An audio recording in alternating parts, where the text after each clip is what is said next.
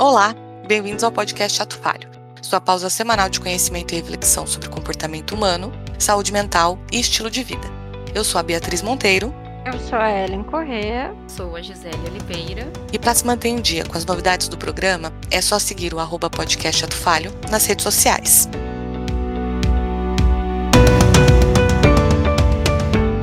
É curioso como não sei dizer quem sou, quer dizer, sei o bem, mas não posso dizer.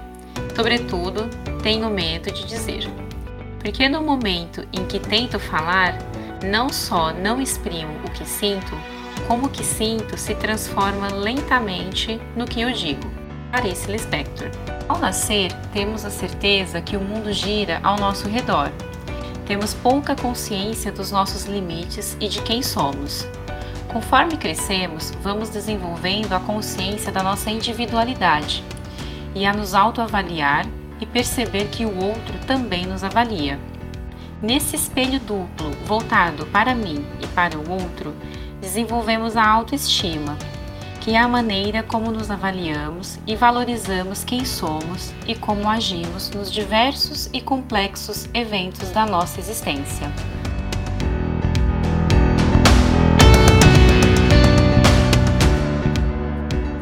Gente fala né, de autoestima, acho que a primeira coisa é entender o que, que é o alto, né? Desse, desse, da autoestima. Não é Então, alto de altura. Não é alto Não de é altura. alto. altura. e, Não é nem, alto, e, nem, não é alta de altura. e nem de automóvel, né? Mas é que as pessoas elas falam, elas ficam, elas acham que é alto com L, alto de altura, de alta, é, e não alto voltado para si mesmo. Aí elas falam autoestima e baixa estima. E é E alta é, né? autoestima e baixa Autoestima. autoestima. Verdade, verdade. Por isso, por isso que eu quis fazer essa distinção semântica aqui. Parabéns, Bi. Boa sacada. E acho que é, e é, é bem importante, né? Porque o, o alto é muito ligado ao eu, que a gente é, como a gente se percebe mesmo, né? O que eu sou, é, como eu me vejo, enfim, o que, que eu sou no mundo, que é o conceito de self, né? Sim, eu tô, eu tô abanando a cabeça, como sempre.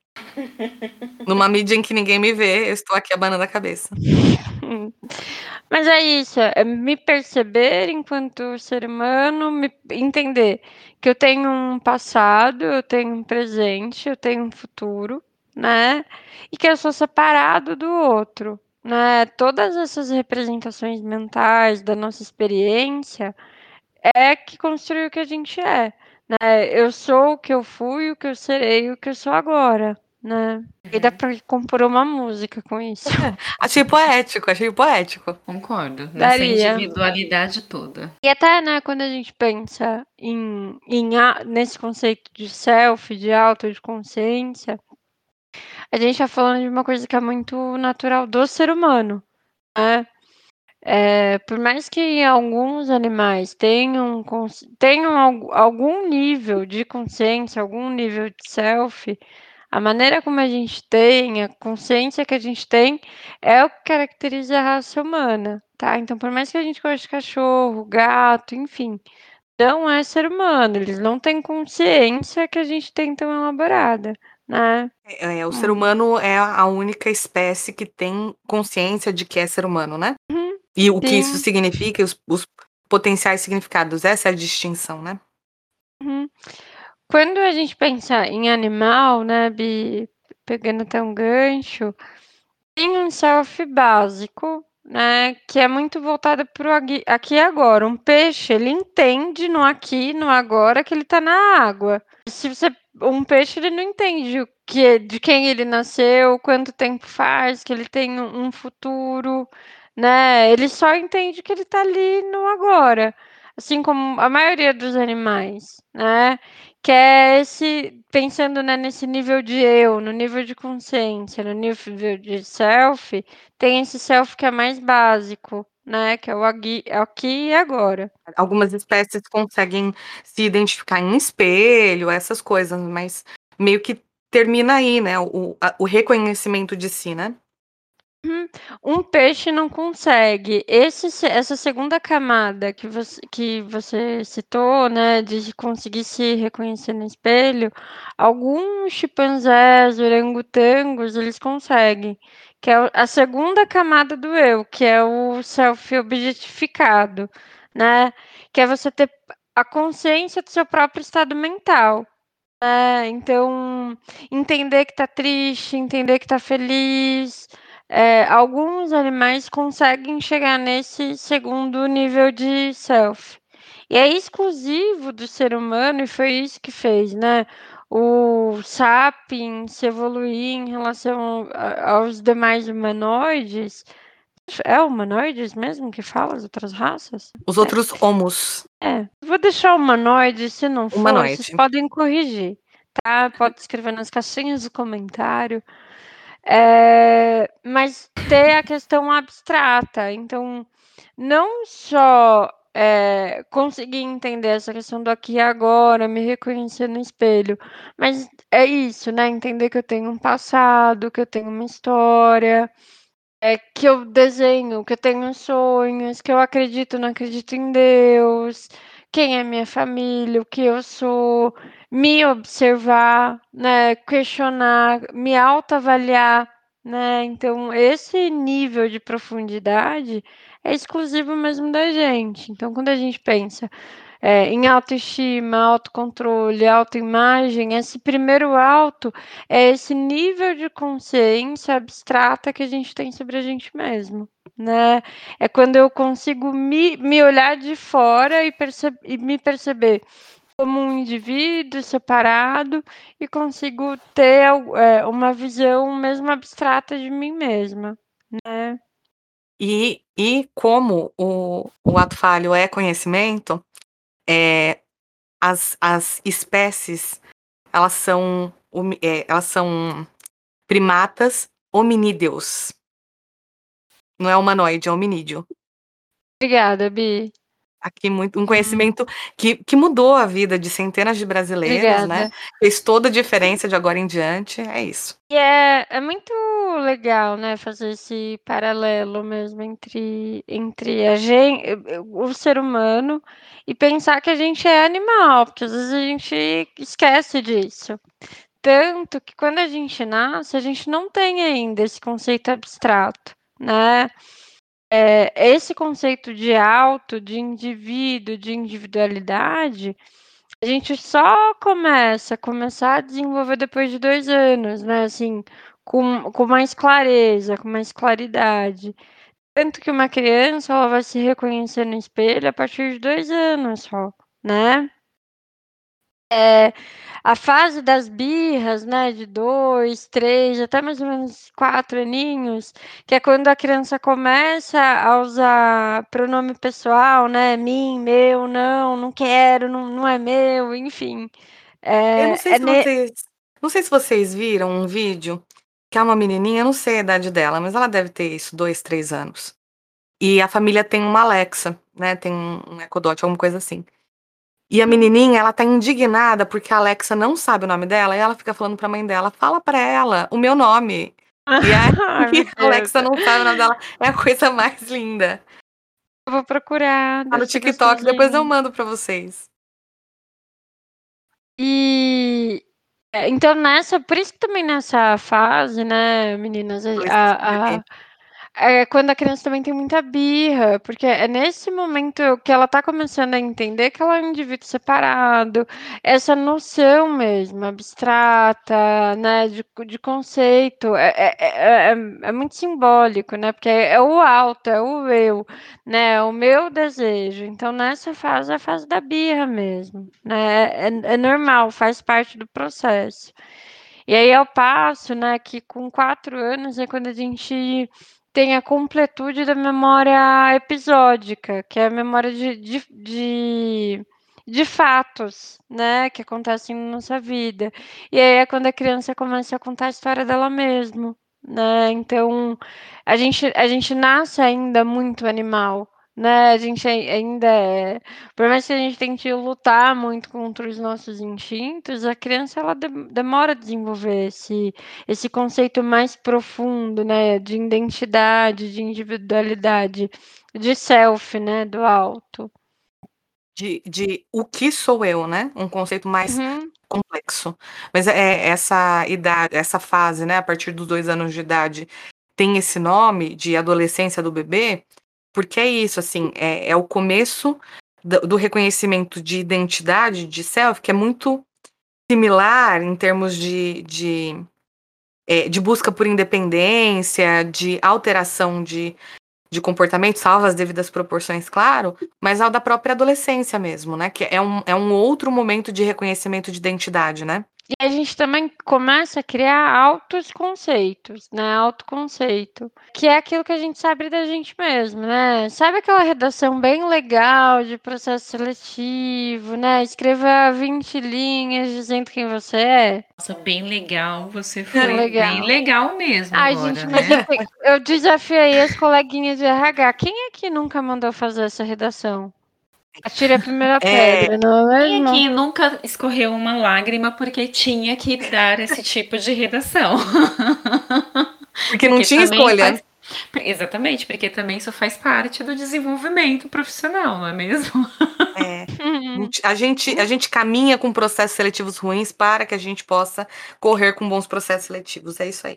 Então, quando a gente fala isso, assim, é óbvio, né, dentro de um processo seletivo, você vai falar que você adora ler livro, sendo que a gente nem lembra quando foi a última vez que pegou um livro na mão, isso não tem problema, né, tipo, cada um vai, vai descobrir o que quer fazer, mas aí fala que ouve Mozart, enfim, né, para parecer uma coisa que não é.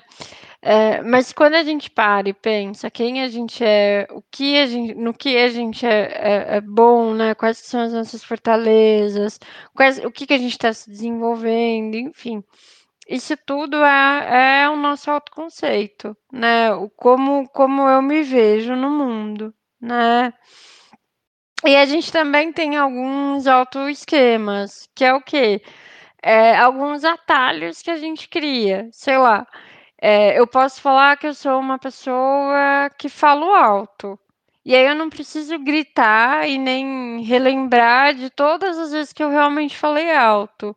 Eu já tenho isso formado na minha cabeça, né? Eu não preciso falar, sei lá. É... Esse é um fato que eu sei sobre mim, né? Exato, sem ter que pegar provas de todos os comportamentos que eu tive. Eu já criei um esquema ali. Eu já sei que eu sou uma pessoa XPTO, sem necessariamente ter que contar todos os comportamentos que eu tenho sobre aquilo, né? E, e tem muito desse autoconceito, desses autoesquemas, é, essas informações que a gente tem a respeito da gente mesmo que não são necessariamente conscientes, né? São informações, são coisas que a gente sabe sobre a gente mesmo de maneira muito mais intuitiva, muito, muito mais, é, é, muito mais atuadas, né? Coisas que a uhum. gente faz e escolhe para nós mesmos baseados em autoconceito, do que necessariamente coisas que a gente percebe sobre nós mesmos. É, e às vezes alguns autoesquemas eles também podem ser herdados, né? Então, ah, eu sou desastrada como meu pai. É, eu nem sei mais por que, que eu tô falando isso, mas eu ouvi tanto, a gente vai lá tanto para coisas positivas quanto para coisas não tão bacanas, você acaba é, colocando aquela catarapuça e criando também um outro esquema, né? Não deixa de ser também uma maneira de se interpretar, pegando alguma coisa que alguém trouxe pra gente. Né? Eu acho que isso é muito forte, por exemplo, com quem vem de família italiana, por exemplo. Eu não vejo uhum. isso necessariamente com outras descendências, mas família de italiano é, muitas famílias de descendentes de italianos têm isso, né? De se, é, se reconhecer a partir de características que são dadas para este tipo de família. Ah, uhum. Ah, então eu sou assim mesmo. É, italiano fala com as mãos. Ah, eu sou assim uhum. mesmo. Uhum. E assim por diante, Bastante né? italiano, né? É, e, e é, é, isso, assim, eu nunca parei para pensar se eu efetivamente utilizo muito as mãos, ou se pessoas que não são italianas também falam muito utilizando as mãos. Hum. É, só sei que essa informação que eu recebi portanto, esta informação é verdadeira, é algo que eu reconheço em mim, que eu atuo sobre isso, mas não necessariamente algo que foi construído, não é? Não é nada pensado ou uhum. refletido a respeito de mim mesmo. E, e, eu acho que essa noção de autoconceito e de autoesquema é isso, são coisas que a gente uhum. pensa a respeito de nós mesmos que não é grandemente refletido e que a gente meio que instintivamente vai colocando isso uhum.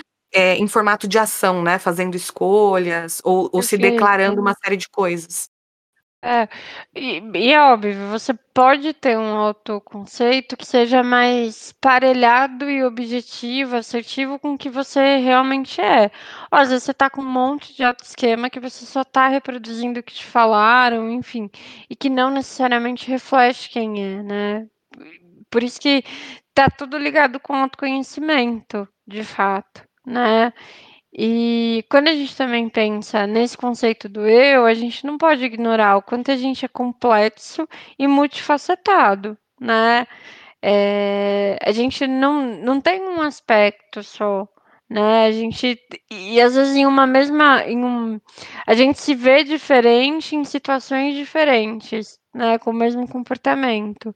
Às vezes frente a uma pessoa a gente é super seguro, né? E a gente fala, putz, eu sou muito seguro, eu me banco. E aí frente a uma situação com outros agentes a gente sacoa, porque a gente é complexo, a gente tem a nossa autocomplexidade.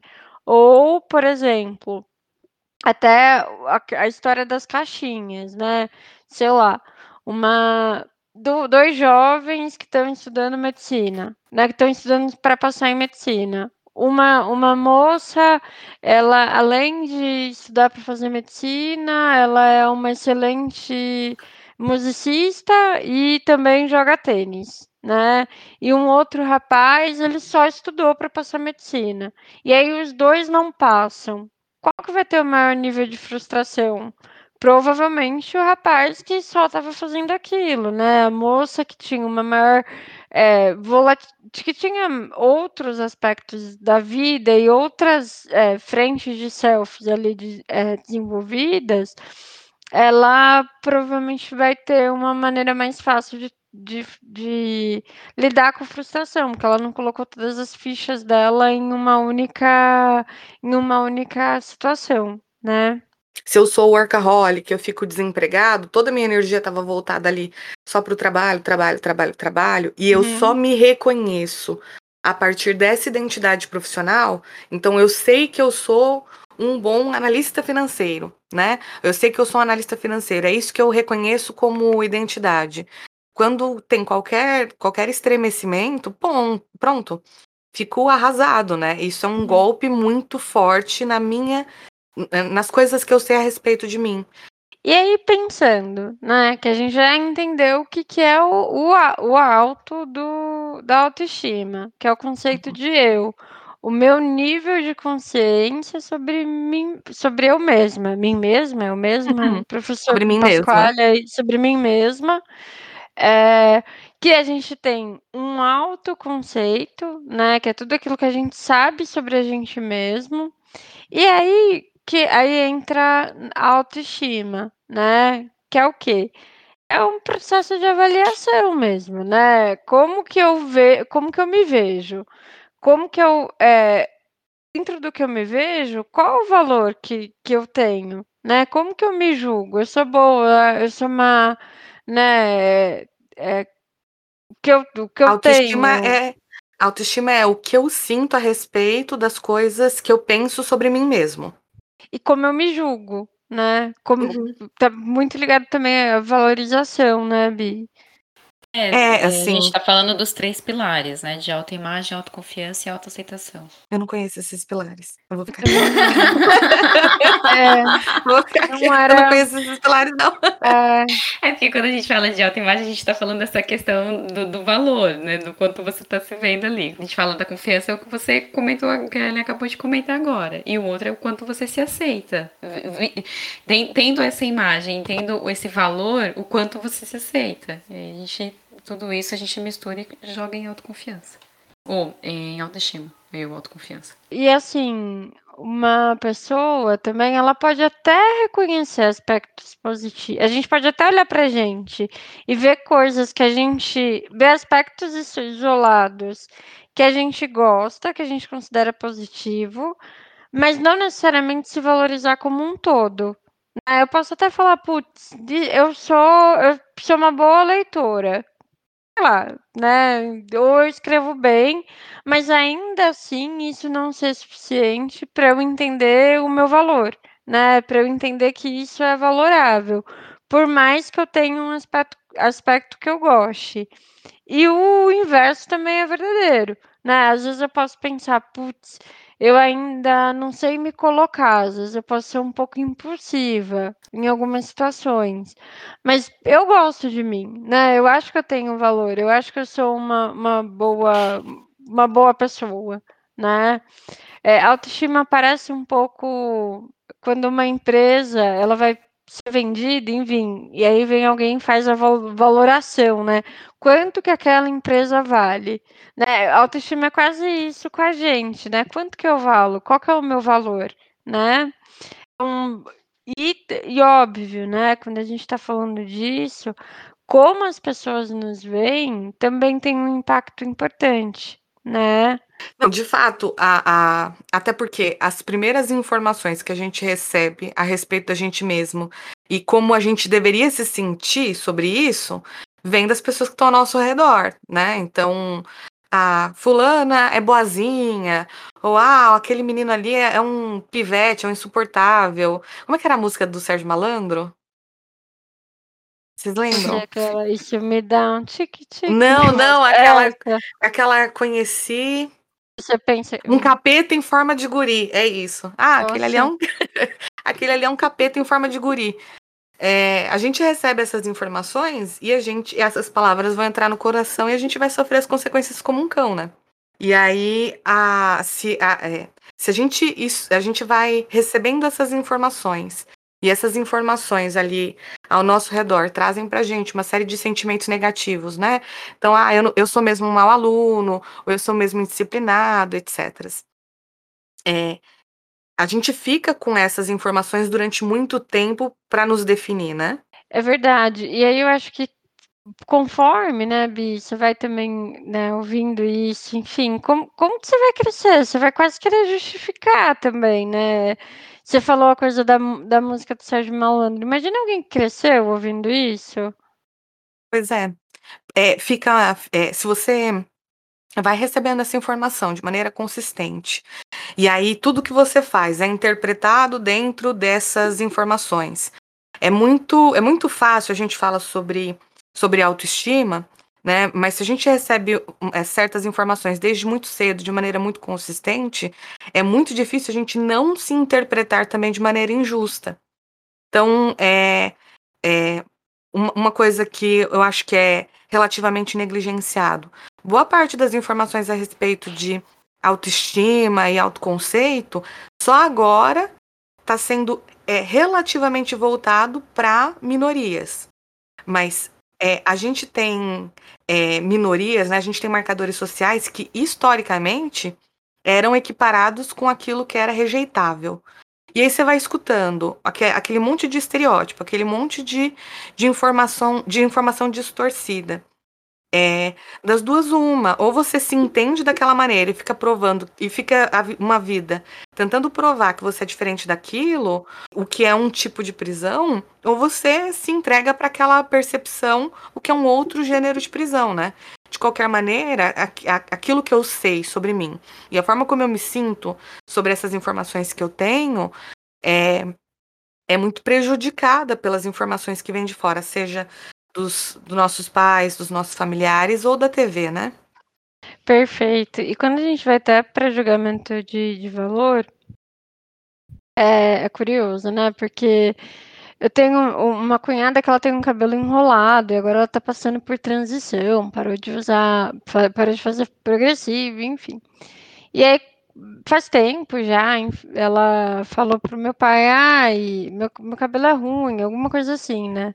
Aí meu pai falou, ele é ruim por quê? Ele bate em você? É, uhum. ele é ruim porque ele bate em você? Ah, muito piada de tio de pavê, muito fofo. É. E mas é verdade, assim, É. né, tipo, quando a gente pensa na construção de valorização, é se eu tô falando que o cabelo é é ruim, tô eu tô julgando um valor sobre aquilo, né, não existe cabelo ruim ou cabelo bom, né, existe cabelo diferente. Então. Pois é, e e não e não que um seja ruim e o outro seja bom, é diferente só, né. Uhum. Então, é é bem importante quando a gente pensa em grupo mi minoritário e o e o quanto a a sociedade ela imprime aí, eh, julgamentos, enfim, e é legal que a gente veja algumas bandeiras levantadas, eh, hoje em dia, né, e que esse tipo de coisa a gente também, eh, tá começando a a rever, né. É tudo muito embrionário ainda, né, ainda não tem tantas coisas consistentes a esse respeito, Hum. ainda é tudo, eh, muito novo, seja pra questão do eh, seja pra questão da raça, seja pra questão da expressão de gênero, seja pra questão, eh, do da forma física, né, do do formato desse corpo, se é obeso, Hum. se não é. Tudo isso ainda é muito inicial e ainda é ainda não é algo tão natural para o público em geral. E aí é por isso é por isso que é mais importante ainda que exista um esforço nessa direção, né, de de criar e de construir esse tipo de conteúdo. Quando a gente tem um atendimento de de crianças, por exemplo, a gente trabalha bastante justamente essa essa questão dessa individualidade, dessa interpretação que a criança ela consegue, né, ela tem condições de fazer sozinha, eh, de maneira a tirar, eh, essa questão, né, do da da injustiça que vem na fala do outro, né. Então é o que a mãe fala, é o que o pai fala, é o que o tio, né, fala, ou o coleguinha da escola de repente fala, turminha, né, comenta, mas assim, mas o que que você, eh, entende, o que que você percebe? Então todo um um trabalho obviamente que lude né, de maneira muito lúdica, pra que a criança consiga ir dando nome para para o que ela sente, para as coisas que estão acontecendo e consiga fazer a sua própria interpretação do que está acontecendo, e não com base o tempo todo no que né, na interpretação do outro, né, Uhum. de uma forma injusta em relação ao outro. É um trabalho muito de formiguinha, né, porque você tá lidando com toda uma sociedade, todo né, um monte de pessoas ao redor, e você trabalhando pra que aquela criança com os conceitos dela, totalmente, né, em construção ainda, co consiga ter ali, eh, forma autônoma mesmo, né, ter a opinião de si mesma, tenha, eh Começar a criar essa autonomia, né. Isso, É. exato. Essa essa estima por si mesmo. E aí Não, pensando é até num num contexto de dependendo do da questão, né, eh, lidando com uma família, com um grupo familiar que também tem suas próprias limitações nesse ponto, né. Uhum. A gente pode estar falando de limitações, como a gente tá pode estar falando literalmente de uma família, às vezes, muito tóxica, por exemplo. É. Uhum. Né, E e o quanto essa criança vai desenvolvendo esse essa autoestima, esse conceito de si mesma, né, eh, totalmente baseado em interpretações muito injustas, né. Hum. Porque a diferença entre entre, eh, persistente e, eh, sei lá, teimoso é é só semântica mesmo, né, são a mesma tem o mesmo sentido, mas um tem uma conotação muito diferente da outra. E aí a criança não vai ter esse tipo de nem a gente enquanto adulto, muitas vezes tem esse tipo de discernimento. E aí ensinar pra criança que ela pode se qua qualificar a si mesmo, valorizar a si mesmo ou reconhecer a si mesmo, é um é um trabalho muito poderoso, né. Dúvida. E aí já vai criando até uma capacidade aí de amor próprio mesmo, né, que é a gente conseguir olhar pra gente, ver valor na gente mesma, ser gentil, né, conosco. Às vezes a gente consegue perdoar o outro, mas não consegue se perdoar, né. Eh, ou tipo, pegar leve com a gente, né, ter uma questão de cobrança muito forte, enfim. Eh, claro que ter clareza, né, do dos pontos de de de oportunidade, enfim, dos pontos que a gente sabe que tem pra melhorar, ninguém é perfeito, mas ao mesmo tempo sim, ser gentil com isso, né. a gente perdoa muito o outro pelas falhas, pelas, pelas limitações, mas a gente geralmente não tem esse mesmo tipo de gentileza com a gente. Então, por exemplo, o outro não saber, ah, tudo bem, ele tá só aprendendo, etc. A gente não saber, meu Deus, eu sou burra, eu não acredito que eu não sei isso. A gente faz isso com a gente mesmo, né? Hum. Eu tinha uma criança próxima que ela não queria ir pra escola, porque ela tava com vergonha que ela não sabia ler. Só que, tipo, ela tinha seis anos. ela tava indo pra escola pra isso, né? É, não, mas não, não, não tem ideia ainda. Olha, uhum. que bom. Hum, que bom, né? E assim, muito também da nossa autoestima, ela vai ser. Vai ter uma manutenção de acordo com, com quão é relevante ou não aquilo pra gente, né? Por exemplo, se hoje eu jogar futebol e eu não fizer um gol, nossa, isso vai ter um impacto de zero na minha autoestima, porque uhum. para mim é totalmente irrelevante a questão de futebol. Ah, então, dependendo da situação, é, se, o, se aquilo não for tão relevante pra gente, vai impactar zero na nossa, na nossa autoestima, no nosso autoconceito, né? Agora, em situações que são muito relevantes, ou até mesmo de comparação, é, aí isso pode impactar super, sei lá, né? Primos que são comparados, irmãos que são comparados, né? E, e aí tem aquela situação que acaba ficando mega relevante, né? E que quase tudo que a gente se pauta tá dentro dessa situação, né? E, e a felicidade ela sempre é, é muito relativa.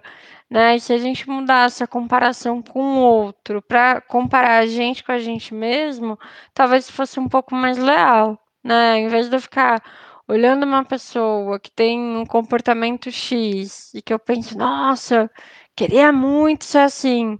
Que tal olhar para mim de 10 anos atrás, de 5 anos atrás e ver como eu evolu como foi a minha linha de evolução, é, talvez seja mais justo me comparar comigo mesma do que olhar a grama do vizinho, sempre vai ser mais bonita, né, que a minha.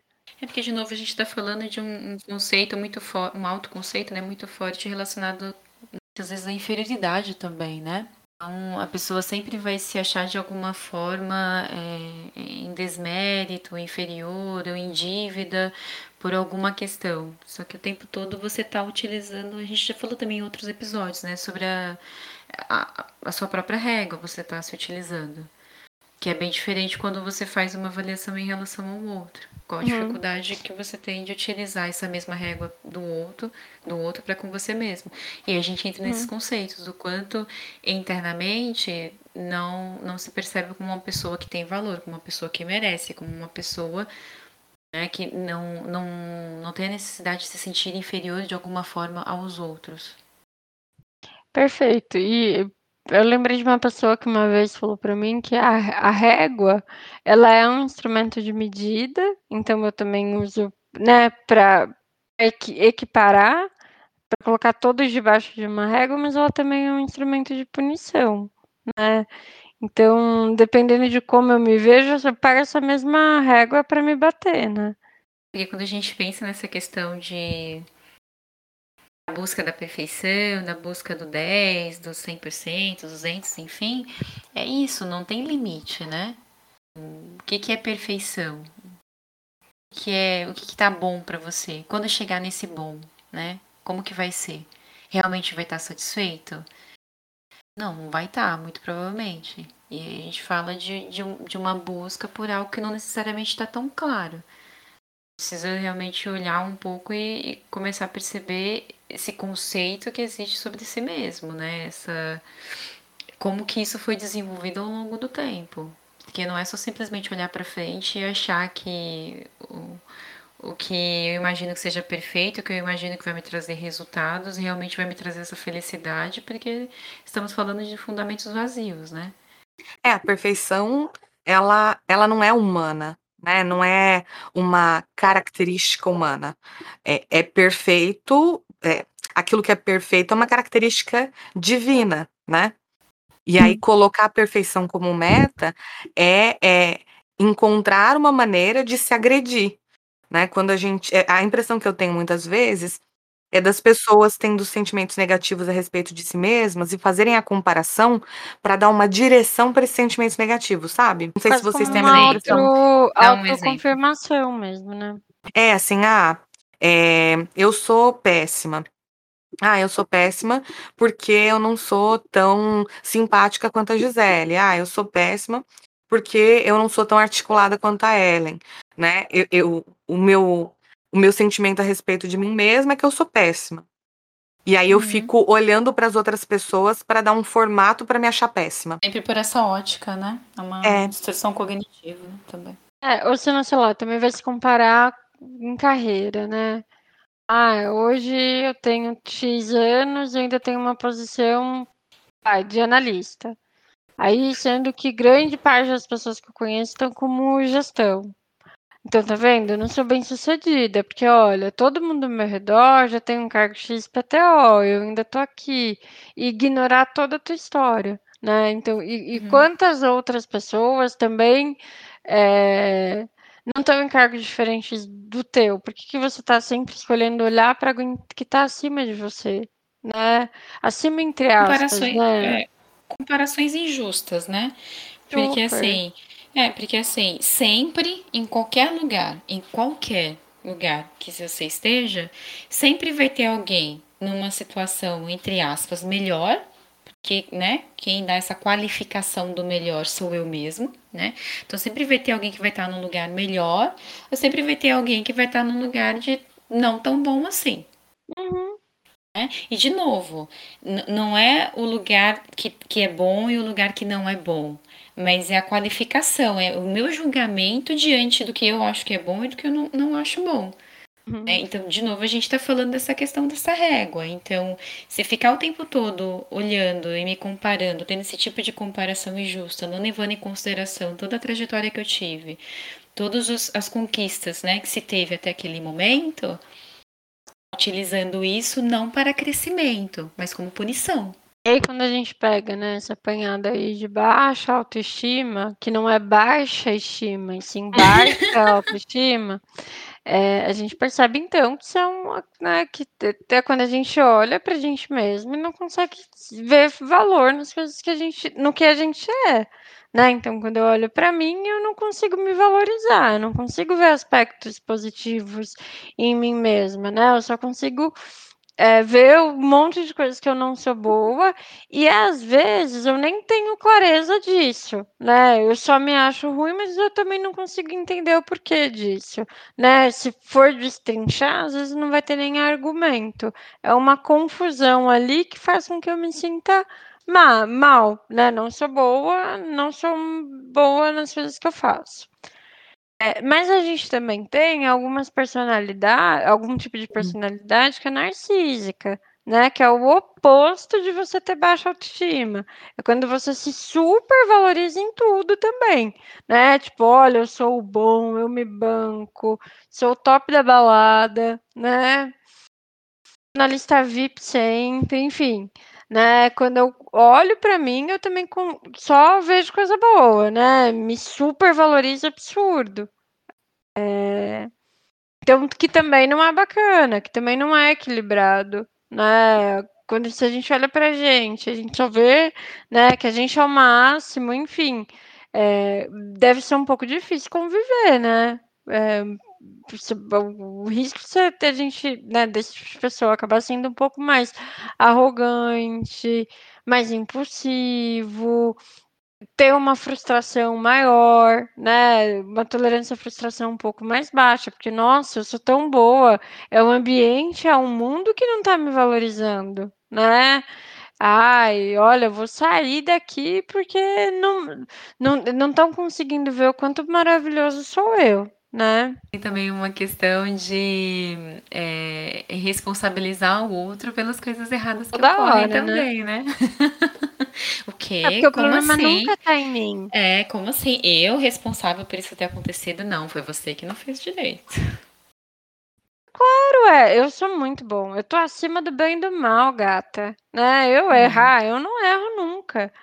É, então, acho que ah, também é uma pessoa que, quando olha né, quando a gente se olhar para né, si mesmo, não vai conseguir é, entender quais são os pontos de melhoria, o o que, o, né, as ações, o quanto aquilo impacta na vida das outras pessoas, né? Como se numa relação alguma coisa não deu certo, alguma coisa tem ali para né, para melhorar, enfim, é um comprometimento dos dois, é uma responsabilidade de duas pessoas. Não dá para você jogar só em uma, né? É, eu, eu vejo no, no ambiente profissional o, o discurso, muitas vezes, de é, eu não consigo fazer nada porque essa empresa é, é, bagunçada, eu não consigo fazer isso porque essa empresa é bagunçada.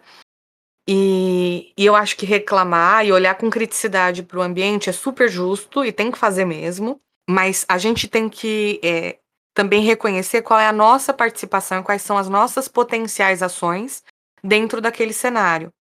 Eu vejo muitas vezes o, o, movimento oposto, do tipo, eu tô aqui frustrado, mas eu não tenho do que reclamar, então eu não me dou o direito de me queixar, eu não me dou o direito de reconhecer que as falhas estão também neste ambiente de trabalho. Nenhum ambiente de trabalho vai ser ideal, nenhuma relação vai ser ideal, né? Seja profissional, seja romântica, o que quer que seja. É, a gente não vai ser perfeito, como vocês disseram. Sempre vai ter alguém mais bonito, alguém mais inteligente, alguém mais esclarecido, alguém com mais dinheiro no recinto. Sempre vai ter. É, mas é, ser capaz de reconhecer de maneira com clareza é muito forte, é muito forte dizer, né? Mas ser capaz de reconhecer os elementos positivos e negativos que compõem um contexto, que compõe a gente, é essencial para não cair em nenhum dos dois extremos nem na autoestima desvairada da euforia de que eu sou um semideus e vocês têm sorte de conviver comigo, nem eu sou o maior lixo que já existiu na face da Terra, né? Eu também acho que assim, é, a gente tem que ter autocrítica também, né? Faz, par faz parte do, desse autoconceito, da maneira como a gente se avalia. Eu só acho que a, a, a maneira da nossa autocrítica tem que ser com amor, né? Tem que ser com, com carinho. A gente tem que fazer carinho na gente mesmo também. Mas que isso não, não anule a maneira como a gente se vê né? É importante a gente ter uma certa clareza dos pontos fortes e dos pontos fracos. E, e, não, e não que isso vá deixar, e não que faça com que a gente se sinta a pior pessoa do planeta, mas que a gente se sinta humano, porque no, de fato a gente é, né? Uhum. Não tem nada é, mais humano do que ter algum ponto para desenvolver. E lembra muito dessa questão do ideal, né? É, fica procurando muito por um ideal e tudo mais, a gente está falando de idealização, né? Aquilo uhum. que está muito é. dentro de um plano do imaginário, do desejo, enfim, mas é, o quanto isso realmente está pautado numa realidade, o, o quanto existem realmente condições de se colocar isso em prática, disso ser algo factível. Todo mundo vai ter, vai ter coisas que não é nem no ponto de é, de característica desenvolver é só defeito mesmo. É só algo que eu, que eu que se desse poderia ser diferente, mas que aquilo é daquilo, daquele jeito, né? Então, é. uma pinta mal localizada, é, uma um olho mais caído de um lado, um dente meio torto do outro. É, tem procedimento estético para tudo, mas nem sempre o procedimento estético dá conta da questão, né? E, e, e, meio que tudo bem, porque todo mundo vai ter isso mesmo, né? Tem. Tem. Certeza um... que a Gisele Bittin tem chulé, gente. Eu acho, ela deve ter uma unha encravada permanente. É, tem um pouco. Tem uma música, né? Que é. Todo mundo tem. Como é que é? é? Acho que chama bailarina, não tem? A bailarina que não tem? Isso. Ah. ah. Uhum. Coitada da bailarina. Ciranda da bailarina, é, Ciranda da bailarina. Que vai falando, né? Procurando bem, todo mundo tem pereba, marca de bexiga ou vacina, e tem piriri, tem lombriga e tem ameba. Só a bailarina que não tem. E vai falando um monte de coisa que todo mundo tem, né? É, todo mundo faz pecado, todo mundo tem sujo atrás da orelha, todo mundo tem bigode de groselha. É, e, e, só a bailarina que não tem, mas é porque a bailarina ela é uma fantasia, né? Uhum. Ela não é, é ela não é acessível, ela não é uma pessoa, ela é uma bailarina. E o quanto, né, a a maneira como a gente se avalia influencia todos os aspectos da nossa vida, né, gente? Então a gente já falou um pouquinho da questão familiar e que às vezes é, até a, maneira como a gente vê está muito vinculada também ao seio familiar, né? Até que é a primeira socialização que a gente tem, o quanto isso perpassa aí na vida profissional, social, mas eu acho importante dar um destaque também para a vida sexual, né? Embora eu sei que tem parentes meu ouvindo e me deixa constrangida. Opa! É... Rola um constrangimento? Rola. Mas o, o quanto a, a autoestima afeta a vida sexual, né? Quantos relatos a gente não ouve de pessoas, sei lá, que não, tem que ter muito apagado, ou que na hora vai ficar pensando, ah, vai ver minha celulite, ou vai ver não sei o quê, ou vai ver, né? E aí não consegue emplacar, enfim, ou às vezes até alguma de, algum tipo de, de disfunção. disfunção mesmo, né? E aí fica super encanado para os homens, enfim. É, eu acho que tem. Não, um... as mulheres também, o, o, o vaginismo, né? Que é a dor, ou mesmo hum. a anorgasmia, né? A ausência de orgasmo, também muitas vezes se correlaciona com isso, né? Eu não consigo relaxar para estar presente, para é, para estar presente de uma maneira prazerosa nessa relação sexual. Porque, ah, eu estou sendo visto, ou uhum. porque essa pessoa vai colocar a mão ali e vai perceber que tem um pneuzinho que não devia estar ali, e assim por diante. Mas assim, só uma dica, tá? Quando, por mais que você com roupa, a pessoa vai ter uma ideia do teu corpo. Alguma ideia ela vai ter. A não ser que você seja Billie Eilish, que veste só roupas de homens três vezes maior do que ela, as pessoas vão ter mesmo uma, uma, noção. Não vai ser uma grande ali, surpresa. Acho que não. Hum. Exatamente. É, exatamente, é isso, né? É o que tá dentro da, da minha imaginação, do que eu vejo como defeito, que com certeza o outro também vai ver. É, e, e, que não necessariamente é importante para o outro, é relevante para o outro, né? Exato, e, né? E mesmo que o outro perceba, talvez não seja assim tão broxante quanto é imaginado, né? Não, às vezes é instigante, é estimulante.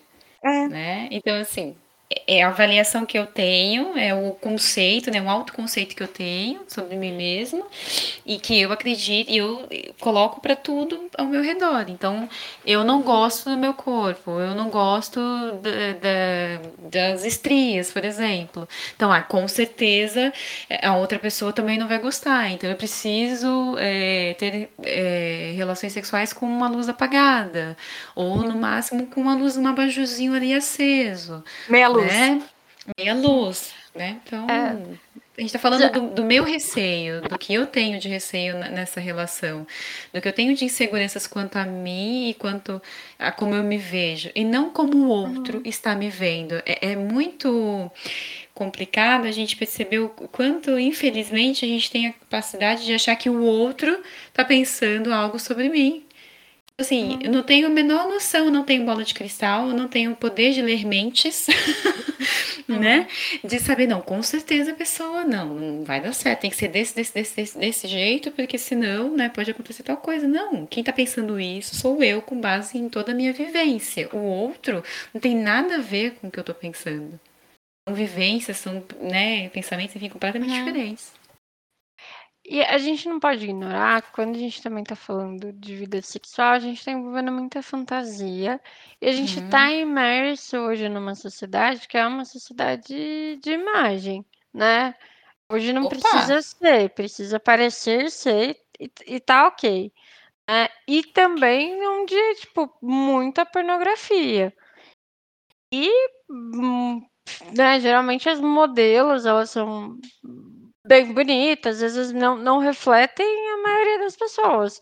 Até por cirurgia plástica, né? As, lá é, é, um filme, enfim. Então as pessoas não estão ali nem prezando por prazer da, né, da, daquela relação, mas muito mais para que fique uma coisa visualmente bonita, né? E, e que não necessariamente se aplica na realidade.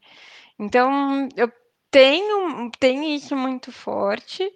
É, e a gente também não pode ignorar que tem gente muito babaca por aí, né? Então. Sempre. Sempre. A gente tá falando que pessoas, que relacionamentos saudáveis, pessoas que são bacanas, enfim, não vai reparar. Mas tem, a gente sabe, a gente já ouviu muito relato, sei lá, príncipe, e isso eu sinto que é muito mais forte com mulher, né, do que com homem. Tem uma pressão muito mais forte para mulher. Você não vê homem reclamando de celulite, né? É, é mulher. Estria, é mulher, enfim. É, e aí eu acho que é, é muito mais pesado para a mulher essa questão de perfeição, de estar magreza, enfim.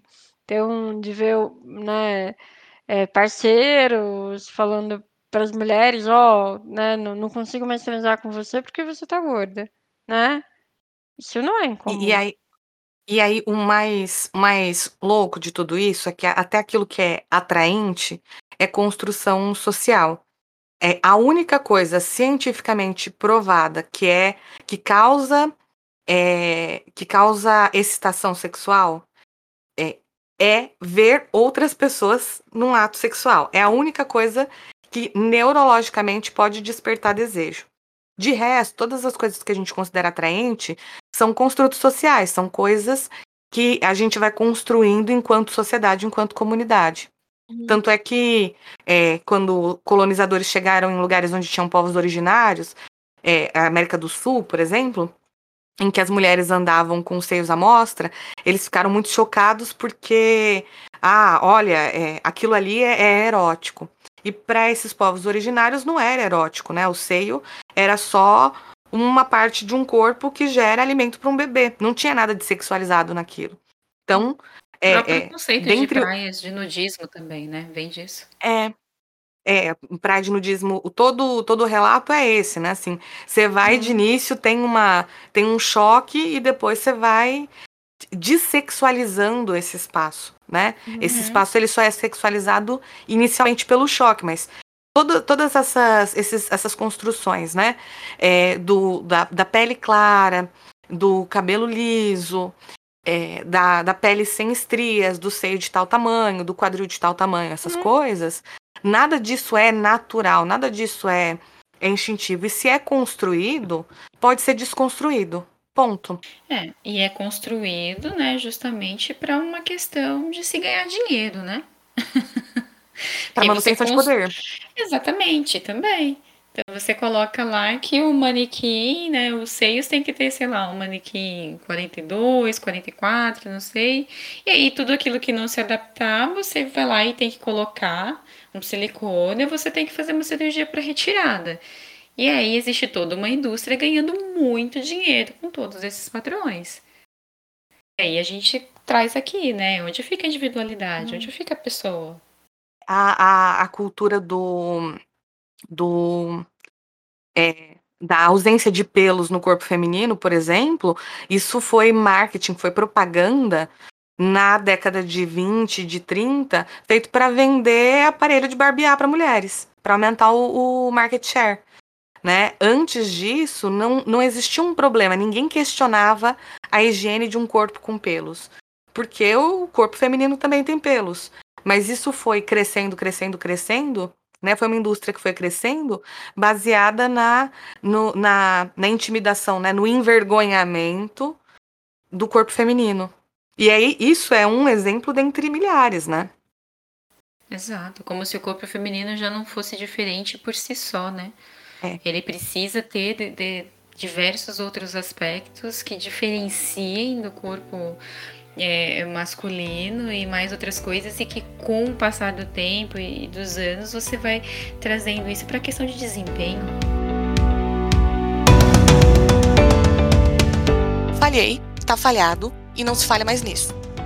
E aí, o que, que a gente faz com tudo isso que a gente falou? É, então acho que quando a gente pensa né, nesse, nesse processo, acho que se a gente fosse resumir em poucas palavras, eu acho que a autoestima é um processo muito grande de autoconhecimento, né? De, e também de aceitação. Quanto mais eu sei sobre mim, né, menos eu sou definido pelo outro, quanto mais eu me relaciono comigo mesmo, é, mais eu consigo ter clareza de que tipo de sentimento eu tenho a respeito dessas minhas características e eu vou rompendo um pouco com o comparativo com o outro, né?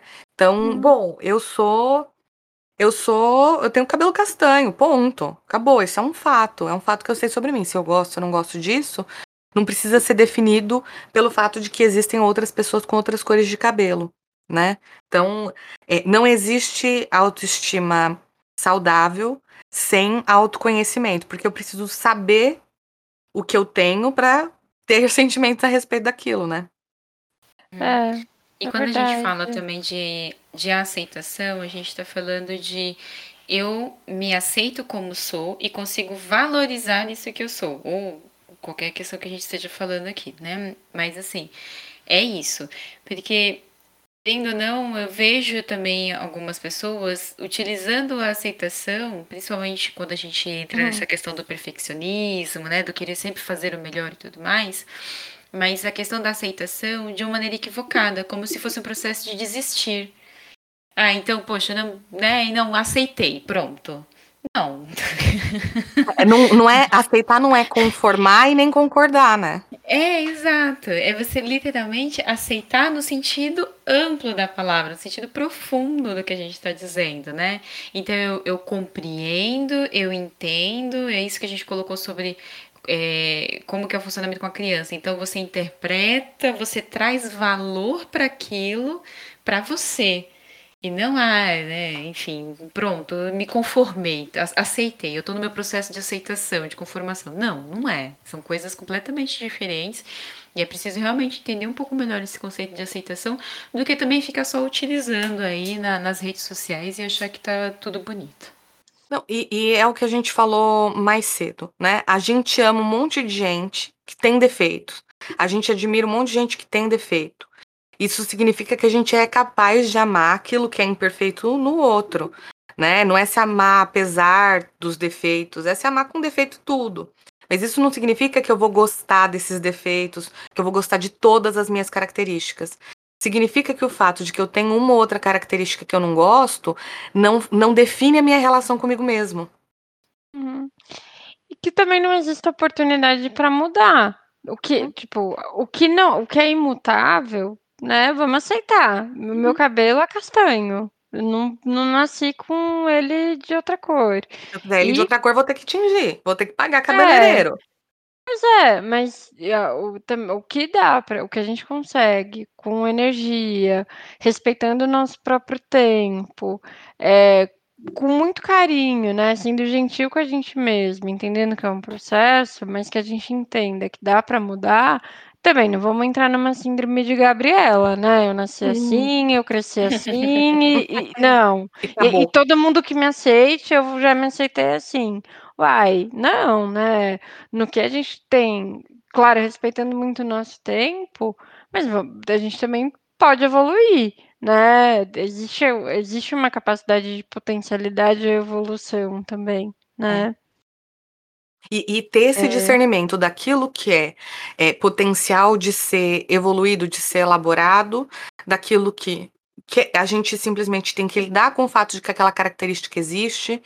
é, esse discernimento, ele também é fruto desse autoconhecimento, né? De Uhum. até que ponto eu desgosto mesmo daquilo, eu sinto que eu tenho, eu sinto que aquilo precisa ser mudado, porque é algo que eu tenho um sentimento negativo ou porque o mundo me diz que não é uma, uma característica bacana.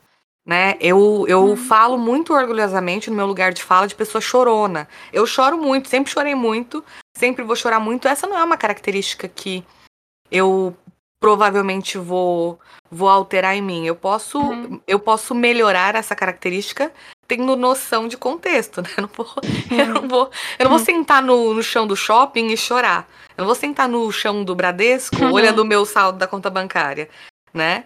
Então, Choro no banheiro, Não, é. nesse caso. né? algum nível de dignidade eu vou manter, mas é isso, É. assim, é- é, eu sei que eu sou chorona e eu faço alguma coisa com essa característica, eu, é, isso não muda o afeto que eu tenho por mim, é só uma característica, e aí eu elaboro ela dentro daquilo que faz sentido, né? E, e acho que um, um ponto também é não esperar a goiaba de macieira, né? Então, assim, às vezes eu vejo. É, às vezes eu vejo muito isso em empresa, muito forte, né? Que as pessoas estão lá querendo que a pessoa dê uma coisa que não é dela, não é da natureza dela. A gente pode auxiliar, deixar uma goiaba mais bonita, tudo mais, mas não vai sair maçã dali, porque não é do chip, não é, não é da natureza daquela pessoa. E hoje a gente tem algumas, algumas escolas até, né, que trabalham muito forte com, com o que a criança mostra de fortaleza e tentar exponenciar aquilo ao máximo, ao invés de ficar um tempão tentando trazer ou desenvolver aquilo que a criança não é tão, não é tão naturalmente é, não tem apta. Né? Não que ela não possa desenvolver tudo mais, mas toda essa energia para fazer a pessoa ser, sei lá, é, mediano. Ou mais dos mais. É, em alguma coisa, pega o que a criança já gosta e vai lá, potencia, né? Vamos ajudar a ser uma goiaba mais bonita, então, ai, né? Agora, eu vejo muito isso, as pessoas esperando das outras o que elas não têm para dar, e não adianta, não vai sair, gente, né? Ou esperando de si mesmo, né? É, é, pois é, Gi. Um, um outro ponto que é importante é que é, como o meio, né? As pessoas com quem a gente convive, as coisas que a gente consome, influenciam muito na forma como a gente avalia as nossas características, a gente precisa fazer uma busca por narrativas que sejam mais amplas, né? E a gente precisa apoiar narrativas que sejam amplas. Não, eu não vou consumir conteúdos que sejam narrativas só de pessoas que têm estética padrão. Eu não vou hum. consumir um conteúdo que seja. É, que não considere. É, ou, que, ou que exclua permanentemente pessoas com outros corpos, com outras habilidades, com outras histórias de vida. Até para dar espaço para arejar. E para a gente considerar é, que é isso, a humanidade é uhum. plural. A humanidade ela não é enlatada. E aí, quanto mais exemplos a gente tem, mais fácil fica para a gente lidar com a diversidade de características que a gente tem também, né? Uhum. E aí eu penso tanto em redes de apoio, né? De hoje, YouTube, influenciadores, enfim, né? De representatividade e também a nossa rede próxima, né? Então, buscar também rede de apoio que realmente faça sentido pra gente. Poxa, se a gente está numa relação, seja de amizade ou amorosa, que é super tóxica, que toda hora fica fazendo piada sem graça, né? Coisas que maltratam a gente, é, que, que colaboram para a gente ter uma, uma valorização, valorização depreciada da gente mesmo, pô, será que não está na hora de rever essas relações? Né? Porque tem muita gente também que sustenta é, algumas pessoas como piada mesmo, né? Vira pi o motivo de piada do grupo. Enfim. Então, também tem uma rede de apoio ali que faça sentido pra gente, né? Que, que ajude a gente a se amar também, né? E no ponto de, de consumo de rede social, poxa, se eu entro ali e tem só influencer que é de. É, que é, é eu, eu, é, a gente fala influencer de estilo de vida, né? Mas que todas elas têm uma proposta muito padronizada. E eu só uhum. fico me sentindo culpada, porque eu não como como elas comem. Eu não faço exercício como elas fazem. Eu faço escolhas diferentes. Eu não, eu não penso em produtividade 24 horas por dia, 7 dias por semana. Se eu estou entrando nesse, nesse buraco de coelho, né? De, de só ver conteúdo é, que me faz sentir mal a respeito das minhas próprias características que me desrespeita, da mesma maneira eu também posso consumir outras coisas. E eu posso deixar de consumir esse conteúdo, né? Um conteúdo que seja mais próximo da minha realidade. Gente que fala sobre outras coisas, que come de outras maneiras, que faz exercício de outras maneiras, e assim por diante, né? É, achei interessante também a fala da Ari no sentido de pessoas que nos ajudem né, a, a, se amar. E, e muito importante a fala no plural, porque é muito também injusto, às vezes, a gente acabar colocando numa única pessoa um, né, esse, essa... A responsabilidade por tornar a gente amável. Obrigada, responsabilidade. uhum. Essa responsabilidade, né? Para que eu me sinta amada de alguma forma, me sinta, né, é, uma pessoa que os outros possam gostar e tudo mais. Então, assim, a gente está falando de uma rede, a gente está falando de um grupo, né, de pessoas que realmente me possam me é, auxiliar nesse processo, né, de me amar mais. E não quer dizer que eu tenho uma pessoa, dependo dela, exclusivamente dela, não. Porque aí a gente vai estar tá entrando numa outra questão muito mais forte e, e um caminho que o retorno vai ser bem doloroso. É. Assim, vídeo episódio 5, que é o episódio de dependência afetiva, né? A gente, não pode deixar na, a gente não pode deixar como responsabilidade de um outro para definir o quanto que a gente tem valor ou não, né? Isso vem da nossa relação com a gente. É porque enquanto tá tudo bem, tá tudo ótimo, né? E todas as relações, em algum momento, ela vai ter dificuldades, vai ruir. E aí? É que vai ficar o meu amor próprio nesse momento. Pois é. Peraí, eu vou ali no ralo ver o que, que sobrou dele. é. Nossa, eu vou fazer uma expedição pro esgoto, né? Pra ver se eu acho. Não dá. Não né? dá. E, e, não, e não só isso, né? Então, sei lá, eu tenho. Eu sou chorona. E aí é, eu deposito toda, todo o meu amor próprio, toda a minha relação comigo mesma na mão de uma pessoa que considera isso como um grande pecado.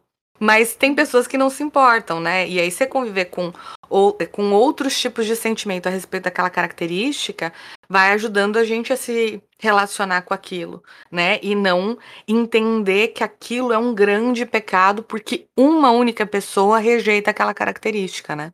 Eu acho que um, um ponto também importante é a gente ficar um pouco atenta a pensamento mágico também né? Então, se eu mudar uma. Ah, eu tenho alguma questão com autoestima, né? Ah, eu tenho autoestima baixa.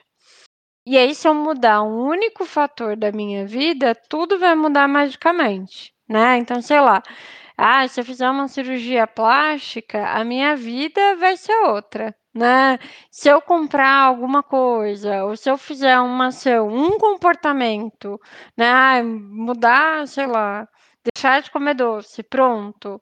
Tudo na minha vida vai mudar, né? Então, é, acho que um pouquinho de cuidado também, porque quando a gente está falando de autoestima, a gente está falando de se conhecer, de conseguir ter uma visão um pouco mais clara de si mesmo, né? Para conseguir ter essa autovalorização como um todo. A autoestima de ninguém tá é, tá baseada em apenas um único fator. E se tiver, tem alguma coisa ali que tem que ser olhada, né? É isso que eu ia falar agora. E se tiver e for muito oh, oh. forte, a gente está falando de um possível quadro clínico. né? Até porque é isso, né? Você coloca na responsabilidade, por exemplo, de colocar um silicone, e quando você coloca o silicone, ai, mas hum, tá, tá faltando ainda alguma Agora coisa. Tá faltando a lipo. Agora tá faltando a lipo. Aí vai lá, gasta horrores, né? Estamos falando de novo de quadro clínico, né? Uhum. Gasta horrores para fazer lá uma lipo. E aí termina a lipo, tá linda, maravilhosa, todo mundo elogia, né? Mas poxa, se olha no espelho ou enfim, ainda tá faltando alguma coisa. Ah, é um curso que eu tenho que fazer para conseguir um cargo X. Então assim, de novo, a gente tá falando dessa régua, não tem fim tomar muito cuidado com essa questão do pensamento mágico, mágico né, de colocar numa única coisa essa responsabilidade e perceber que ao longo do tempo você vai mudando também esse padrão, hum. nessa coisa que você colocou ali como seu próprio desafio. Essa autopercepção é importantíssima. Percebeu, tá diferente, vai procurar um psicólogo, um psiquiatra, faz bem. Procurar ajuda. Procurar ajuda, exato. Faz bem. A gente pode estar falando, é sério, né? De um quadro clínico, realmente. A pessoa fica uhum. É, realmente dentro disso e não consegue sair. Até de disforia mesmo, de dismorfia, né? De uma, uma relação é, muito complexa consigo mesmo, um desconforto muito grande consigo mesmo e, e colocar toda essa complexidade em cima de uma única característica, né? Corporal ou não, não corporal, né? Também. E eu acho que um outro ponto importante, né, é que a vida ela não é só feita de altos e também não é só feita de baixos. Ela sempre vai ter os dois, né? É, tudo passa. Seja uma coisa boa, seja uma coisa ruim. Então, a gente também, todo mundo vai ter fracasso, rejeição, desapontamento, frustração. Todo mundo passa por isso. Não tem nada de mais humano do que isso, né? E se também estiver no alto, vai acontecer alguma coisa que vai estabilizar, ou vai ficar monótono, vai querer uma outra coisa, enfim. E não é isso que vai definir quem a gente é né? Isso vai construir um pouco, vai construir a nossa história, enfim. É, é só um ponto que se tiver num momento difícil, calma, vai passar, né? E não é porque fracassou em alguma coisa, ou alguém rejeitou a gente, ou a gente teve uma frustração, que a gente é a pior pessoa do planeta, né? É menos que da pedra, do asfalto, enfim, né? É um momento. Adorei, rapidinho. Adorei o seu tudo passa, né? Tudo passa, tudo sempre passará como uma onda no mar. Você, é. você misturou aí como uma onda no mar e Nelson Ned. Ai. Não sei. Não, gente. Nelson Ned. Nelson Ned, tudo passa, ah. tudo passa. Tudo passa. Não, você está pensando nessa música, eu tô falando de outra. Tudo passa, tudo sempre passará. A vida vem em ondas como ah, é mar. verdade. Também tem no essa fala nessa música. É, no, no indo... Não, na verdade eu tava pensando num versículo bíblico mesmo, gente. Mas... é uma frase bíblica. É o, conselho, o melhor, o, o conselho para um rei sábio, né? Não, tô falando da música do Lulu Santos mesmo, como uma é. onda. Ele... Bom, olha aqui, gente. É, e literalmente a quando tá a gente aqui, fala. Ó, com a diversidade. Tá vendo? Que coisa linda. É isso. É, Não, é, assim, isso. E de novo, né? Até reforçando o que você é, relatou, né? É, essa questão, né, do, do não se do não se sentir bem e tudo mais, é, é, isso, né? Você conseguir também perceber literalmente como uma onda. Eu só, enfim, lembrei da música, mas é como uma onda, hum. né? Ela vem muito forte, ela vem, às vezes pode dar uma quebrada legal, mas vai passar. Né? Então precisa ter, ter, ter, ter esse, esse conceito de que vai passar. E se tá muito difícil de passar, tá com muito sofrimento, procura ajuda. Porque uhum. é, existe sim é, condições e formas, né, obviamente profissionais, enfim, que a gente consegue fazer com que isso passe. Então, realmente levar as coisas de uma maneira dentro do possível, né, mais leve, auxilia bastante. E se tiver difícil, procurar ajuda profissional. Perfeito, acho que temos.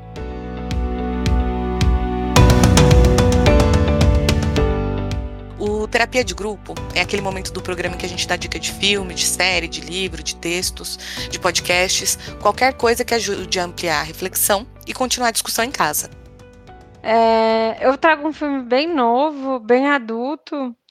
Na verdade, é, Vida de Inseto, né? Que é um filme da Pixar, mas com, tipo, é, é bem animação Pixar mesmo, né? Conta uma história de uma formiguinha, e aí ela causou uma, uma problema na colmeia, enfim. Mas era uma formiga que era diferente das demais. Ela também era muito sonhadora, né? Ela tinha um objetivo e ninguém acreditou ali nela naquele meio. E aí vai como muitas histórias de herói, né? E aí eu não, não, é, não, não tiro essa questão do roteiro tal, né? De, de ter uma crescente, enfim. É, mas também mostra o, o, quanto, né, as pessoas, quanto a sociedade de modo geral, né, dá para fazer um paralelo, tenta colocar a gente em caixa. E o, e o quanto a gente tenta de alguma maneira também seguir esses padrões. E o quanto isso vai formando quem a gente é. E o sofrimento de quando, de quando a gente não se encaixa. Né? Eu acho que é, é para criança, é, é né, fofinho, enfim, mas eu acho que traz essa reflexão que é muito como eu entendo, né, esse conceito de autoestima, como eu me vejo e o quanto que as pessoas também, é, nesse reflexo entre eu e o outro, também vai auxiliando, né, e depois é, é muito difícil a gente sair das caixas que deram pra gente, né. Muito bom esse filme. Em contrapartida, é, o que eu trago também um livro que é, é um livro que estourou, não sei se foi em 2019, 2020, mas é, é recente, que é a Circe. É, é, da Madeleine Miller e é uma releitura da, da Odisseia do ponto de vista da Circe. É muito é muito interessante, né, porque, eh, a Circe é uma deusa de segunda categoria quando a gente pensa, eh, no na hierarquia, né, da da mitologia grega, porque ela é filha de um titã com uma ninfa, né, enfim. Eh, e e como ela vai se descobrindo nisso, então de uma existência que para ela era super calada, bastante embotada, né, e e vai percebendo o espaço que a mulher tem dentro daquele, eh, daquele círculo, enfim, e e e depois vai mostrando conforme o empoderamento dela, né, como ela se se vê, o poder que ela tem. E num dado momento, uma frase que me marcou muito no livro, é que vem um deus de alta categoria, né, Hermes, procurá-la e ela tá num lugar que é dela, e ele chega querendo mandar nela, e ela vira e fala assim: "Você não vai me calar no meu próprio espaço", né. Então, de uma pessoa que nem entendia que ela era um ser, né, a gente consegue ver ela entendendo quem ela é, criando um autoconceito, em cima desse autoconceito, valorizando a si mesma e ainda, né, da dando um um outro passo que é a empoderação. Então assim, eu eu eu achei uma narrativa extremamente bem construída e que consegue trazer um pouquinho aí de todos os conceitos que a gente trouxe, sem contar que é uma leitura muito legal e para quem gosta de mitologia grega, vai contando todos os passos, eu super recomendo, eu amei o livro. Chegou, sei lá, na metade, assim, eu li eu não não consegui parar de ler, foi foi bem bem devorando mesmo, adorei. Eh, eu vou trazer a minissérie da Netflix, A Vida e a História de Madame C.J. Walker. Eh, é uma o próprio título já já fala, né, vai contar a história, né, dela. A primeira mulher negra a se tornar milionária por seu próprio esforço nos Estados Unidos. A minissérie vai trazer conceitos de empoderamento, de empreendedorismo feminino, e também numa época onde a mulher, principalmente as negras, né, eram totalmente anuladas. Eh, a a minissérie ela é baseada na bibliografia, né, escrita pela bisneta, no caso da da Sarah, né, a e espera aí que eu me perdi aqui. É baseada na bio na bibliografia escrita pela bisneta, né, dela. Uhum. E só que assim, até tiveram algumas críticas também, porque eu assistindo também a série, eu fiquei com essa sensação de que tinha muito mais história para ser contado em relação aos, aos, episódios que colocaram no ar, né? E tem aí hum. também, eu vi um pouco de diversas críticas em relação ao conteúdo realmente da biografia e que foi muito pouco explorado é, na minissérie. Eu não, não li a bibliografia, preciso ler ainda, mas a série é muito boa e você termina realmente com essa vontade de querer de repente saber um pouco mais, um pouco mais a fundo. Parece que as coisas correm muito rápido, né? Vai, vai de uma maneira muito acelerada também. É, são episódios também bem curtinhos, rapidinho, dá para assistir. Uh, e, enfim, gostei bastante, vale super a pena, uma, uma grande história de superação, de toda essa questão também que a gente está trazendo hoje também. Uh, trago um, um, episódio né, do podcast do Mamilos, que é o 297, Quem Cuida de Mim, né? É, eu vejo como um episódio literalmente dar continuidade nisso que a gente está trazendo hoje, né? Não vai falar é, efetivamente sobre a questão da, da autoestima, mas vai dar toda uma continuidade disso, no sentido né, do que a gente falou de responsabilidade, né? Então, de quem que é essa responsabilidade, como que é essa responsabilidade sobre o cuidar de mim, o cuidar do outro, né, no, no, no mundo, né, no social, realmente como que ser tratado. Então é um episódio muito legal, muito bacana para você realmente se aprofundar mais no tema. É isso. A primeira, a primeira dica que eu trago é a série Pose. É, está na Netflix nesse momento, mas eu não sei se permanece lá com a chegada da HBO Max. né? É, aliás, da, da. Como é que é o nome? Stars. Star? Star, né? No idea. Que é a Fox. Ah, eu acho que. Eu acho. É, é, acho que é. Tenho certeza também. É, com a chegada do novo streaming, né? Com os conteúdos da Fox, eu não sei se permanece lá. É, é uma produção do Ryan Murphy, então tem um tiquinho de, de novelesco, né? Mas Pose se passa nos anos 80 e conta a história de uma comunidade que é bastante é, que é bastante marginalizada, que conta é, histórias de pessoas da cultura de baile dos anos 80 e 90 nos Uhum. Estados Unidos. Então são histórias de mulheres trans, são histórias de travestis, de drag queens, de é, de é, homens gays e falando é, sobre o é, e vai contando essas histórias mostrando perspectivas muito humanas a estética da série é maravilhosa as atuações também são maravilhosas eles fizeram a escolha acertada de trazer pessoas trans para fazer papel de pessoas trans é, o que é bem o que é raro e diferente Uhum. é, e aí vai mostrando é, o quanto que essas pessoas vão encontrando maneiras de preservar a própria identidade, a própria é, autoestima, mesmo quando toda a sociedade coloca eles como sub-humanos. É, eu recomendo Pose. Primeiro porque o enredo é ótimo, as atuações são ótimas, a estética é maravilhosa. É, mas também porque são narrativas diferentes do que a gente está habituado a ver. Não existe muita representação desse universo. Então, é bom pluralizar as narrativas que a gente tem contato. E segundo, é, e, e em outro ponto, para mostrar o quanto que é, a- a- o, as pessoas ao nosso redor podem ajudar a gente a manter uma relação positiva com a gente mesmo, mesmo quando o mundo não favorece. Ai, que bonito. Eu, eu, eu gosto muito de pose. Fora os Eu looks, é tudo maravilhoso. falando- ah, eu já tinha ouvido falar. No Wanda eles sempre comentam. É, acho que sim, já tinha ouvido falar bastante, mas não, não dessa forma, assim. Muito legal. É.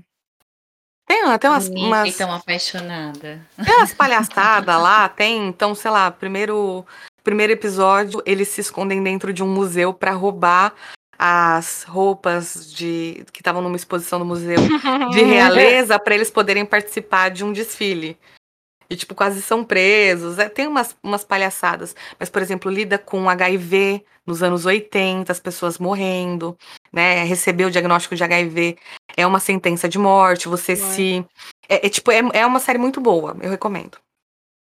É, a minha, as minhas próximas dicas são menos.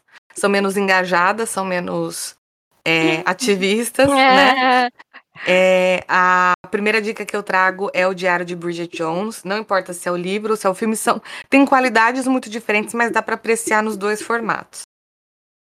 E é, Bridget Jones é bacana porque ela passa o, o filme, conta a história de uma, de uma mulher toda toda destrambelhada, né? Ela é cheia de defeitos, então ela tá acima do peso, ela tem uma carreira medíocre, é, ela é obcecada por arrumar um namorado, ela tem uma família toda esquisita.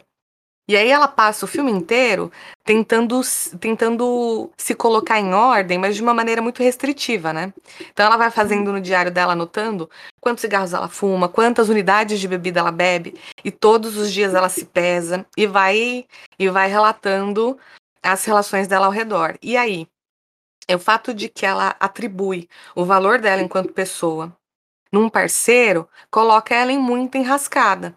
Até o momento fatídico em que alguém vira pra ela e fala: Eu gosto de você do jeito que você é. E até gera estranheza, gera um choque, né? Eu não, não considero spoiler porque esse filme também já faz um tempinho, né? Mas, é, mas caso alguém não tenha visto, é sempre, é sempre bom falar nas entrelinhas. E até causa uma estranheza pra ela e pros amigos dela, né? Do tipo, mas como assim? Gosta de você do jeito que você é, sem mudar nada? Sem que você Uhum. fosse mais alta, mais magra, que você fosse mais inteligente? Nada disso? É, Ela também tem toda uma questão de ser meio que desajeitada, burra, é. estrambelhada, né? Ah, é. de, de passar vergonha Desvalorização facilmente. total ali. É, de passar vergonha facilmente. É, ela se sabota horrores ao longo do, do filme. é, e do livro, né? É, e aí e aí tem esse momento. É, é, claro que ia ser muito mais legal ela descobrir isso nela mesma, né? É, mas entendendo que ela nunca seria capaz de valorizar ela por ela mesma, né? É, ter esse momento em que um outro valoriza, né, e que ela percebe que talvez não fosse necessário fazer tantas alterações para que ela fosse digna de amor, é bacana. Ele não valida todos os receios, né? E tudo que ela imaginava. É, e, e, só que Aí sem, dá um tilt, né? É, só que sem, sem, sem dar uma de louco e achar que ela não tem defeitos. Não, ela continua sendo desastrada, destrambelhada, inconveniente, exagerada. Ela continua tudo isso. Mas isso não quer dizer. Mas isso não faz com que ele deixe de amá-la, né? Isso é bem bacana. Porque amar é isso também, né? É você É. olhar e ver o que a pessoa tem de legal e entender se você consegue lidar e conviver com o que ela não tem de tão legal assim, né? Aguarde num dos próximos episódios próximos de você. Falaremos sobre amor. Ju, Sim. Love's in the air. Tanana. É, a, a outra dica que eu trago também é um filme que não é tão recente, é, também é um filme bobinho, que é Legalmente Loira. E é engraçado falar sobre autoestima com esse filme, né? Mas o que, que, que, é bacana? Então conta a história dessa, dessa menina que é, é loira, moradora da Califórnia, toda perua, é, e que sempre foi valorizada pela aparência dela. E ela leva um pé na bunda e aí ela resolve lutar por este amor. Só que esse cara foi para uma faculdade de elite em outro lado do país, onde todo mundo é muito sério, muito intelectual. É, e ela resolve que ela vai também, né? Ela vai atrás dele. E aí, quando ela vai para esse contexto, as pessoas estranham muito o fato de que ela gosta de coisas cor-de-rosa, que ela gosta de coisas com frufru, que ela é efusiva e ela faz um movimento de achar que ela precisava romper com características essenciais dela para se encaixar nesse ambiente, para ser boa no, no, na graduação dela, no trabalho dela e para conquistar o cara. Até, e, até tem um momento ali de competição feminina, porque tem uma outra mulher que tem todas essas características, né? É, mas aí tem um momento dela se tocar que é justamente pelo fato dela ser do jeito que ela é, que gosta de coisa rosa, de frufru, disso, daquilo, daquilo outro, que é o fato de que ela é confortável com essas características nela mesma faz toda a diferença, né? Ela efetivamente consegue mais do que a expectativa dela, ela consegue coisas que são reais. Então, nesse ponto eu acho legalmente loira muito legal. Eu adoro o filme também. Não envelheceu mal, né? Não. Ah, tem uma outra coisinha, como todo filme tem uma outra coisinha, né? Bridget Jones tem, tem tanto comentário autodepreciativo gordofóbico que não tá na história, né? Nossa. Mas. Mas, vale, mas ainda assim é bom. Vale. É, é, é. então, é, o, o o bom da gente- geral fica bom. É, e o- é, um, um filme como Bridget Jones nunca seria produzido hoje em dia. Exato. É, mas, ao mesmo tempo, é, é bom que a gente perceba as coisas problemáticas que teve na obra tal, e entender que se hoje a gente tem um outro tipo de representação, é porque esse tipo de representação veio antes. E ela é humana, né? É uma comédia romântica com uma mulher muito normal, Muito com, normal. com probleminha de autoestima, com, é, assim, insegura com a celulite. Probleminha, o probleminha é ótimo, né? que, que, que assim, que mete os pés pelas mãos, que não sabe muito bem o que vai fazer da carreira, só que faz umas escolhas questionáveis. Eu, eu gosto muito de Bridget Jones como uma leitura mais humana de Orgulho e Preconceito. Porque por mais que eu goste muito de Orgulho e Preconceito, a Elizabeth Bennet, ela não tem defeitos, né? Ela é toda certa. Sim, o único sim. defeito que ela tem é o, é o orgulho, né? E, e o preconceito. Agora, a Bridget Jones, ela é tipo, ela é um acumulado de falhas. E ela é maravilhosa mesmo assim. A mesma coisa que a Elle Woods, né, de Legalmente Loira.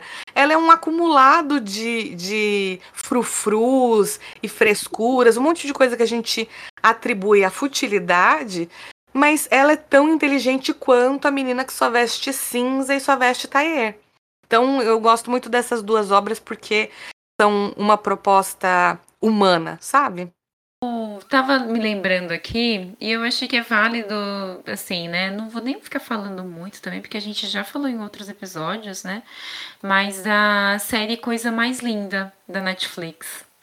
E eu acho que cabe muito bem, porque a gente está falando hoje nessa construção das quatro, né? Entra muito a questão também né, de sororidade, mas das quatro também se, né, é, se redescobrirem, buscarem realmente esse, esse, esse essa autoaceitação, essa validação de si mesmo. Inclusive, até uma delas, cadê?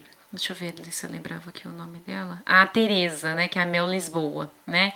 Que no começo aparece como, nossa, super, né, super empoderada, super, é, entre aspas, né? Perfeita, enfim, tudo mais. Não. E ela vai, depois de um tempo, começando a entrar em contato com né, algumas fragilidades aí dela, do relacionamento e tudo mais.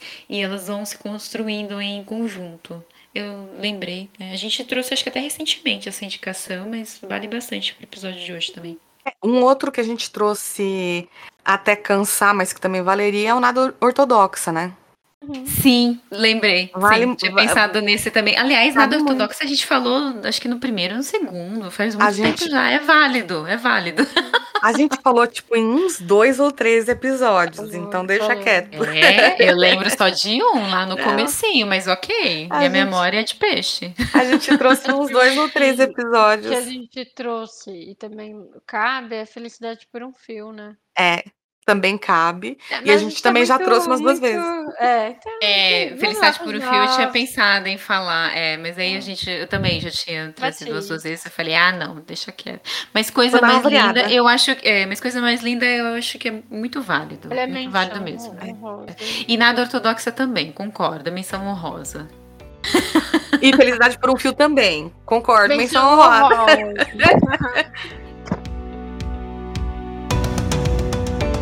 podcast Ato Falho tem trilha sonora da Ben Sound e a identidade visual é do Douglas Refundini. O podcast Ato Falho vai ao ar toda terça-feira às nove da manhã nas principais plataformas de streaming.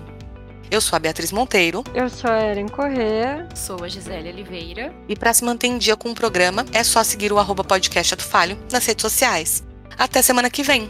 Beijo! Beijo. Tchau!